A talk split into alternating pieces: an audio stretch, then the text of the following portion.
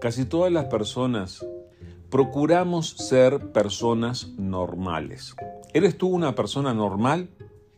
Bueno, ¿a qué le llamamos eso de ser una persona normal?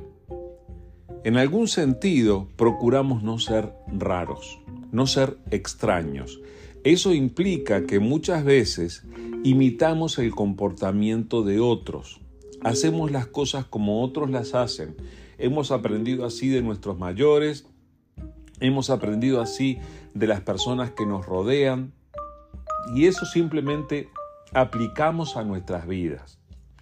Pero tenemos que reconocer que hacer las cosas como las hacen los demás no es siempre el mejor consejo. Necesitamos reprogramarnos, necesitamos conocer cuál es la fuente de la sabiduría que aplicamos a la hora de elegir nuestro comportamiento, nuestro estilo de vida, a la hora de tomar nuestras decisiones. Es por eso que quiero compartirte este pasaje que está en el libro de Deuteronomio, en el capítulo 12, del versículo 29 en adelante. Dice así, Cuando el Señor tu Dios vaya delante de ti y destruya a las naciones, y tú las expulses y te apoderes de su tierra, no caigas en la trampa de seguir sus, sus, costumbres, ni de rendir culto a sus dioses. No preguntes acerca de sus dioses diciendo, ¿de qué manera rinde culto estas naciones a sus dioses? Yo quiero hacer lo mismo.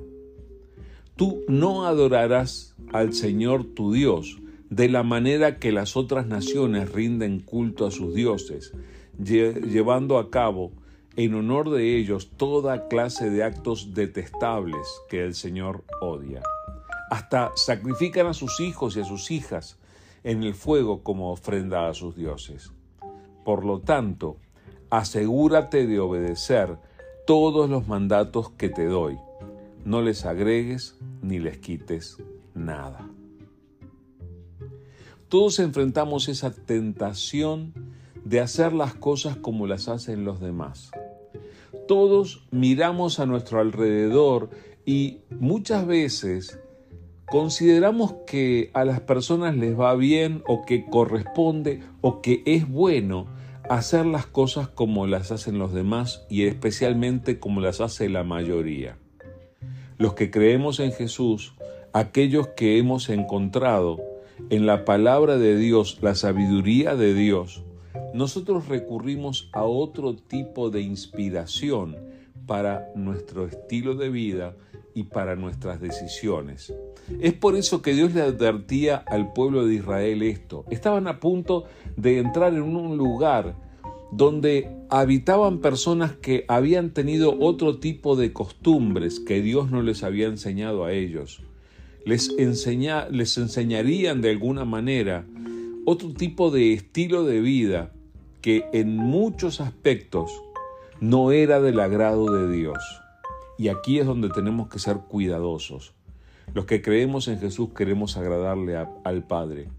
Al mismo tiempo, los que creemos en Jesús sabemos que el consejo de Dios es lo que tenemos que aplicar en nuestra vida, no el consejo del mundo, no el consejo de lo que nos rodea. Necesitamos aplicar la enseñanza de Dios y no caer en la trampa o en la tentación de hacer las cosas como los demás las hacen. Entonces, Dios le aconsejaba a este pueblo, no caigas en la trampa de seguir sus costumbres, ni de rendir culto a sus dioses, ni siquiera preguntes cómo lo hacen. Simplemente tú haz lo que Dios te dice y no imites el comportamiento ni los caminos de los demás. Asegúrate de obedecer los mandatos de Dios, como Dios le dice aquí.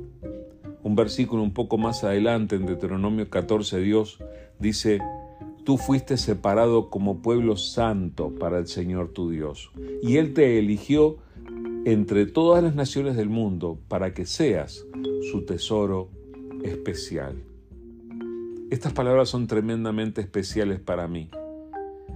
El hecho de que Dios me haya apartado para que sea suyo, que pueda pertenecerle a Él, hace que mi vida sea tremendamente significativa y diferente.